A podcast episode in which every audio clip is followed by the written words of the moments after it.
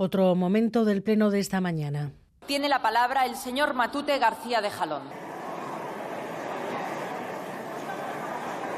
Aquí, haciendo tiempo.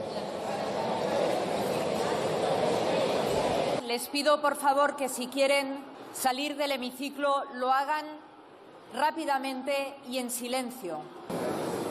Señorías, cuando haya el silencio suficiente, daré la palabra al señor Matute, que está expirando en la tribuna. Como haya que hacer algún día una evacuación de emergencia, me da a mí que aquí no se salva ni Dios. Óscar Matute, Racha León. Hola.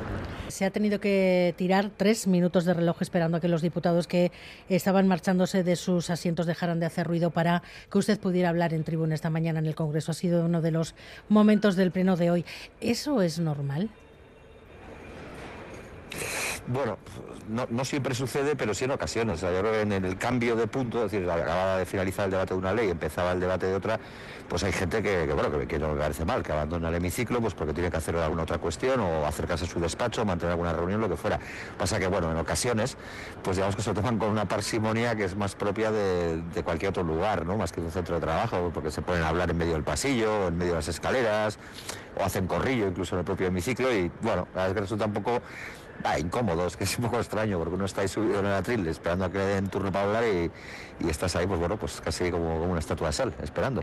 Bueno, ha sido una de las anécdotas del pleno de hoy, un pleno muy importante porque ha dado luz verde a dos leyes clave de esta legislatura, la ley trans y la nueva ley del aborto. Otra de las leyes nucleares, la ley de la libertad sexual, sigue sin embargo a la espera de acuerdo entre los socios de gobierno para reformarse. Y no sé cómo interpreta usted que Sánchez haya dicho hoy que está dispuesto a aprobar la reforma con los votos del PP si es necesario. Bueno, yo creo que hay un discurso, por lo menos de puertas afuera, que, que señala una cierta voluntad de intentar alcanzar un acuerdo sin tocar lo que era el núcleo central de la propuesta conocida como el solo sí es sí, que es la que tiene que ver con el consentimiento y eh, esa voluntad que parece que se muestra a través de los medios y en sus declaraciones, pues luego no, no parece que se corresponda con una negociación real. Es decir, que cuando, creo que cuando alguien quiere negociar, cuando tiene voluntad de negociar, pues eh, no voy a decir que está hecho, pero es más fácil alcanzar un acuerdo.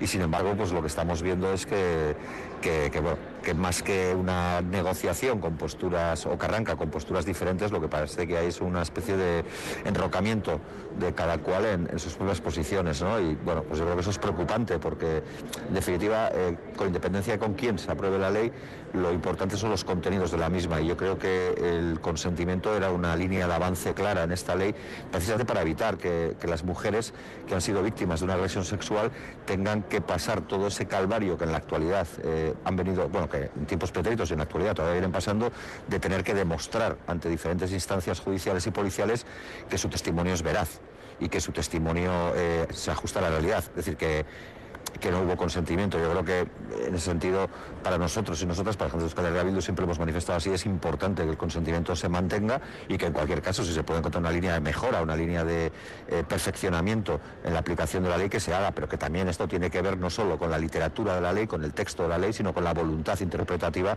de quien tiene que aplicarla. Y ese estamento, que en este caso es el judicial, no es ajeno a la sociedad en la que, en la que vivimos. Y esa sociedad, pues una sociedad que probablemente eh, le cuesta tomar eh, o dar pasos en, una línea que que va en sintonía con lo que viene reclamando el feminismo, pues porque, porque viene de una realidad que, poco o nada tiene que ver con este, sino más bien lo contrario, ¿no? con un patriarcado enraizado hasta el tuétano en, en todo el Estado, en la forma de pensar de las gentes y en el contexto social general. Parece evidente que hay una especie de batalla por el relato entre los dos socios del Gobierno. La propuesta del PSOE está registrada, se conoce. ¿Conocen ustedes la propuesta de, de Podemos? ¿Creen que Podemos eh, es una, tiene una propuesta también para el acuerdo? Bueno, nosotros lo que hemos eh, leído y lo que nos han comentado es que han vuelto a realizar una propuesta al Partido Socialista intentando salvar el consentimiento y a partir de ahí eh, acercarse a, ese perfeccionamiento, a esa eh, literatura más fina de la ley y lo que hemos leído es que el Partido Socialista dice que es la misma de siempre. La propuesta del Partido Socialista, lo hemos dicho ya, eh, nos parece que supone un retroceso eh, respecto a lo que esta ley planteaba y que tiene que ver con ese núcleo central del consentimiento, que la ley no es solo, y yo creo que conviene recordarlo, la ley no es solo eh, un catálogo de establecimiento de penas y condenas, tiene un aspecto punitivo, para quien infrinja eh, la ley, como con cualquier otra, pero tiene muchas más medidas, medidas de acompañamiento, medidas de asesoramiento, de protección, que sea efectiva, real y global de las mujeres. Por eso decimos que es una buena ley. Y con respecto a esta materia sensible en la que se ha puesto el foco, pues lo que nosotros entendemos es que eh, no pueden eh, articularse cambios en la ley que sigan permitiendo que, por ejemplo, por citar solo un ejemplo, la sumisión química pues no siga siendo considerado una agresión sexual o sea considerado una eh, línea de acompañamiento a un supuesto consentimiento, porque es lo que está pasando en la actualidad. Es decir, la sumisión química que consiste en precisamente eso, en, mediante el uso de drogas, eh, anular la voluntad de una persona para poder hacer con ella aquello que pues quien, utilice eso eh, considere oportuno, pues eh, tiene un borrado del cuerpo muy rápido y eso hace que en muchas ocasiones sea indetectable y que por tanto no pueda eh, la víctima demostrar que aquello que le ha sucedido le ha sucedido contra su voluntad. Yo creo que ese es un elemento que, por ejemplo, con la enmienda del Partido Socialista nosotros vemos que, no queda. Y luego hay otro elemento también que a nosotros nos llama la atención. Que al final el Partido Socialista, para no volver eh, digamos, a la, a la literatura de la ley anterior, la que hablaba de la agresión y del abuso, diferenciándolos y estableciendo penas diferentes para ambos, pues lo que hace es hablar de agresión con violencia y agresión sin violencia. Pero claro, yo, yo creo que toda agresión implica un acto de violencia, sea más o menos eh, evidente, más o menos eh, visible, pero una agresión en sí mismo supone eh, una violencia en cualquiera de sus formas. ¿Están, ustedes negociando esa reforma directamente con el PSOE? ¿El PSOE se ha dirigido a ustedes? Nosotros hemos mostrado nuestra disposición. Nosotros hemos mostrado nuestra disposición a mejorar lo que haya que mejorar de la ley, pero sin tocar aquellos elementos que suponen, desde nuestro punto de vista, un avance cualitativo en la protección de, las mujeres ante, ante supuestos como los que estamos refiriendo, ¿no? de, agresiones sexuales. Entonces, a partir de ahí, nuestra disposición es plena, pero como digo, sin retroceder al escenario anterior, porque precisamente porque esa ley era incompleta, porque esa ley eh, dejaba eh, en una situación de indefensión a las víctimas de, agresiones sexuales, por cuanto, como he dicho antes, tenían que eh, iniciar un calvario para poder demostrar que habían sido víctimas de una agresión sexual, es decir, no queremos que se vuelva a ese escenario anterior y creemos que con la enmienda actual del Partido Socialista existe un serio riesgo de volver al escenario anterior y si esa ley era mala y por eso se hizo esta nueva ley para cambiarla, no tendría ningún sentido volver a la anterior. Otra de las noticias del día es la, el anuncio, la confirmación de las eléctricas, de las petroleras como Repsol, que van a recurrir el nuevo impuesto a sus beneficios. ¿Qué, le parece? ¿Cree que prosperarán estos recursos? Bueno, yo creo que tienen mucho dinero para poder emplearlo en grandes bufetes de abogados que inicien una larga y tortuosa batalla judicial contra el Estado. No es la primera vez. O sea, esta misma semana hemos conocido que las siete grandes constructoras del Estado español, las que todos podemos tener en la cabeza, eh, después de haber practicado durante 25 años una lógica de cártel para eh, condicionar los precios y para hacerse con el conjunto de, la obra pública, pues eh, y tenían una sanción para no poder concurrir a concursos, pues gracias a un tribunal, en este caso la Audiencia Nacional, pues ha visto cómo se le levantaba ese castigo, esa condena. Por lo tanto, esto lo que demuestra es que eh, las grandes empresas tienen mucho poder en el Estado español y tienen mucha capacidad de influencia y seguramente intentarán hacer frente a este impuesto como a otras medidas que se han tomado, pero quien gobierna, si dice gobernar para las mayorías sociales, pues tiene que, tiene que hacerles frente, porque si no, se vive en un continuo chantaje. Porque además yo no creo, sinceramente, que ninguna de esas grandes empresas, ni eléctricas ni petroleras, vayan a quebrar por, por hacer frente a este, a este pago. Más al contrario, viendo sus beneficios récord. Y esto sí es responsabilidad social, tanto que sea la responsabilidad social corporativa.